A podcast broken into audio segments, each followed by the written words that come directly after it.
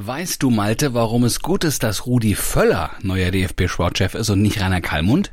Ja, das habe ich mir gestern auch gedacht. Kalli hätte diese streng reglementierte maximale Redezeit vor dem Sportausschuss des Deutschen Bundestags wahrscheinlich nie einhalten können. Der hätte die Politiker bei der Erläuterung seines Plans zur Rettung des DFB und des deutschen Fußballs wahrscheinlich in die Besinnungslosigkeit gequatscht. Ja, und keiner hätte mehr danach gewusst, was er eigentlich erzählt hat. Also wir erzählen euch gleich und zwar kurz und knapp und dann auch noch dazu verständlich, wie Völler die Nationalmannschaft wieder zu Deutschlands liebstem Kind machen will.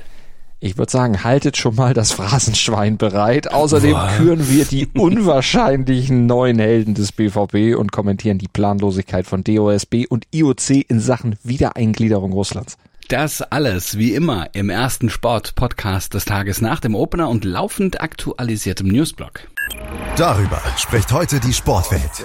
Stand jetzt der erste Sportpodcast des Tages. Meinungen, Hintergründe und Analysen. Stand, stand, stand, stand. Jetzt mit Malte Asmus und Andreas Wurm. Hintergrund.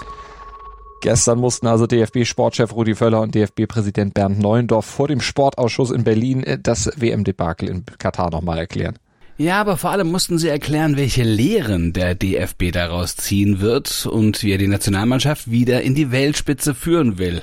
Und, na, konnten sie das, Malte? Ja, sie hatten nicht wirklich Neues zu sagen, vor allen Dingen Völler nicht. Der spult immer wieder all das ab, was er sowieso schon seit dem 1. Februar, also seit seiner Amtsübernahme, eigentlich überall erzählt.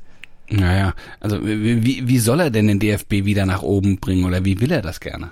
Ja, also Völler will das, indem er beim FC Bayern klaut. Er will ein Mir-San-Mir-Gefühl beim DFB etablieren. Also die Nationalmannschaft soll ein Wir-Gefühl ab sofort rüberbringen, endlich wieder eine Einheit bilden, intern und dann auch mit den Menschen draußen. Also die Menschen begeistern und zwar, Achtung, indem die Gruppe oder die Gruppe und Truppe Gier und Wille zeigt. Mhm.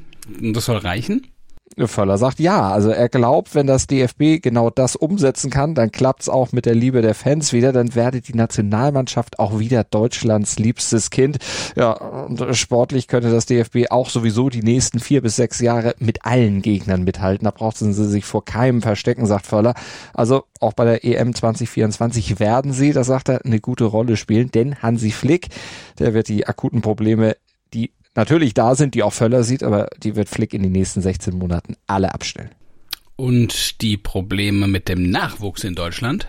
Ja, da, da ist Völler nicht zuständig. Hat er ah, gesagt, ah, okay. das ist auch erst in sechs Jahren soweit, aber die greifen dann erst, da muss ein weiterer neuer Sportdirektor dann für herhalten. Der muss die lösen. Aber Völler ist natürlich mit dabei und wird den jetzt demnächst finden. Also das Casting läuft schon, aber insgesamt sehr viel Phrasen. Aber ich glaube, dem Bundestag, äh, da konnte er bestehen. Die haben gejubelt. Ja, die, die kennt's nicht anders. Kommentar. Die Olympischen Spiele 2024 in Paris nahen und noch immer ist eine Frage nicht wirklich geklärt. Wie soll der Sport, wie soll das Internationale Olympische Komitee mit Russland umgehen? Tja, also das IOC steht für sich, stand jetzt nach wie vor auf dem Standpunkt, dass Russland und Belarus wieder eingegliedert werden müssen und dagegen regt sich natürlich völlig zu Recht großer Widerstand. Ja, allerdings nicht unbedingt vom Deutschen Olympischen Sportbund, ja. denn der spurt größtenteils nach der Vorstellung des IOC. Der Vorstandsvorsitzende Thorsten Burmeister hat jetzt erst wieder klargestellt, das Wesen des Sports sei es, Brücken zu bauen, Sport soll vereinen. Da hat er ja auch durchaus recht mit. Darüber gibt es eigentlich auch keine zwei Meinungen. Aber daraus ergibt sich ja in der Causa Russland jetzt ein weiteres Problem, denn es ist ja die große Frage, reicht es aus, die unter angeblich neutraler Flagge einfach starten zu lassen? Ist das nicht eher eine vorgetäuschte Neutralität? Denn kann man damit überhaupt verhindern, dass die ja dann so wieder eingegliederten russischen Sportler nicht doch indirekt zum Propagandamittel ihrer Regierung werden? Also ich glaube nicht, dass man das verhindern kann. Und deshalb sagt der DOSB ja auch, russische Sportlerinnen und Sportler können nur wieder eingegliedert werden, wenn echte Neutralität gewährleistet werden kann.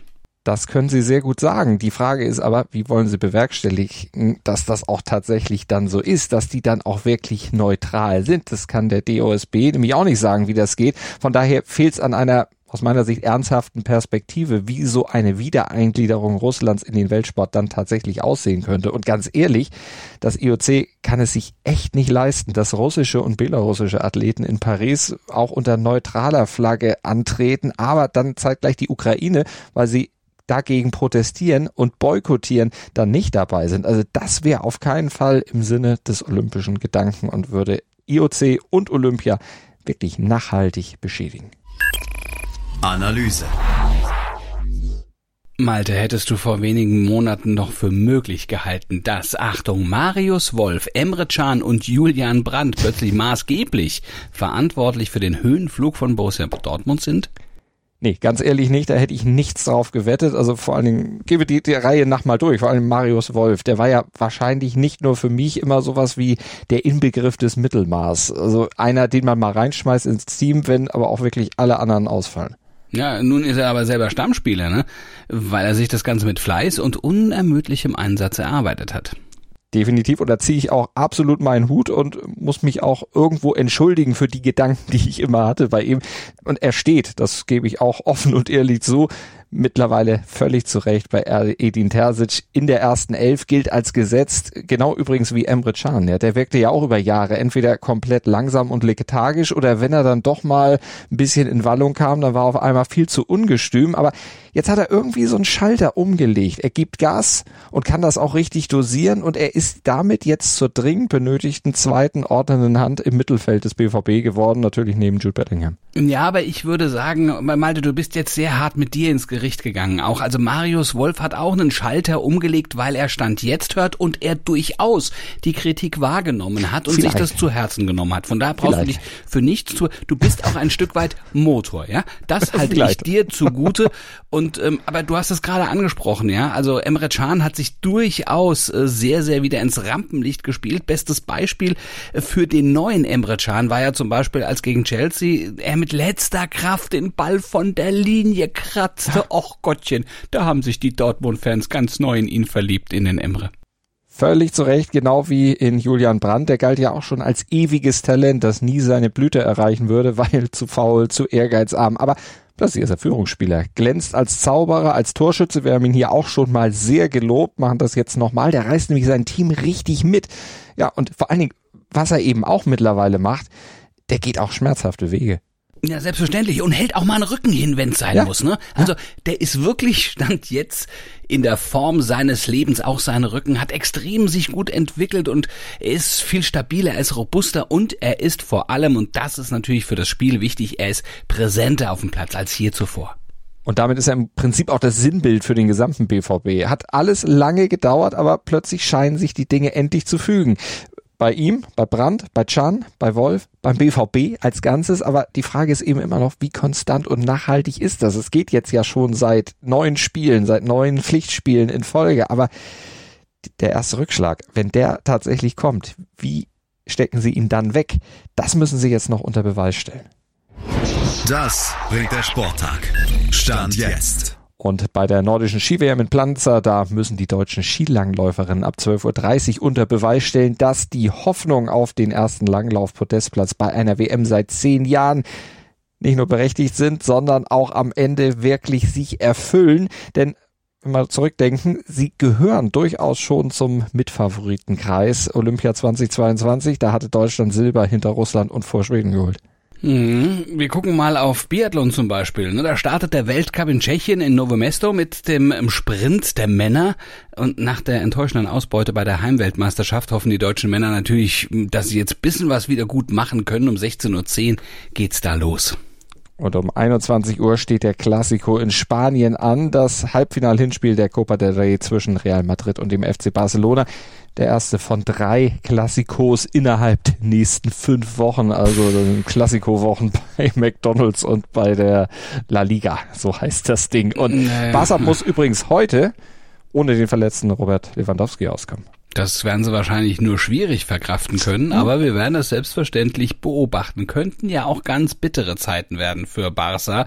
Äh, und das meine ich jetzt mal nicht vereinsmäßig finanziell, sondern sportlich gesehen. Ich bin sehr gespannt, was bei den Klassikos so rauskommt. Also ihr müsst nicht ohne uns auskommen. Ja? Also das ist, wir sind morgen früh definitiv wieder da im ersten Sportpodcast des Tages. Und wenn ihr uns abonniert im Podcatcher eurer Wahl, dann müsst ihr nie wieder ohne uns auskommen. Zumindest nicht werktags ab 7.07 Uhr. Dann sind wir nämlich auf Sendung. Morgen dann auch wieder. Bis dahin. Gruß und Kuss von Andreas Wurm und Malte Asmus. Wobei nächste Woche müssen sie, glaube ich, ohne uns Äh, auskommen, das stimmt, richtig? das stimmt. Das habe ich eben schon fast wieder vergessen, aber da mache ich tatsächlich Urlaub, Asche auf Ja. mein Haupt. Aber da Nö, bin ich das da. hast du dir verdient. Hast du dir verdient. Ja, die einen sagen so, die anderen sagen so, aber Nein, ja. nein, nein, nein, nein, das, das hast du. Das, das, das hast du. Da kannst du schön zusammen mit Marius Wolf mal ein bisschen Urlaub machen. Schatz, ich bin neu verliebt. Was? Da drüben. Das ist er. Aber das ist ein Auto. Ja, eben. Mit ihm habe ich alles richtig gemacht. Wunschauto einfach kaufen, verkaufen oder leasen. Bei Autoscout24. Alles richtig gemacht. Dir hat dieser Podcast gefallen? Dann klicke jetzt auf Abonnieren und empfehle ihn weiter. Bleib immer auf dem Laufenden und folge uns bei Twitter, Instagram und Facebook. Mehr Podcasts aus der weiten Welt des Sports findest du auf meinsportpodcast.de. Schatz, ich bin neu verliebt. Was? Da drüben. Das ist er. Aber das ist ein Auto. Ja, eben. Mit ihm habe ich alles richtig gemacht. Wunschauto einfach kaufen, verkaufen oder leasen. Bei Autoscout24. Alles richtig gemacht.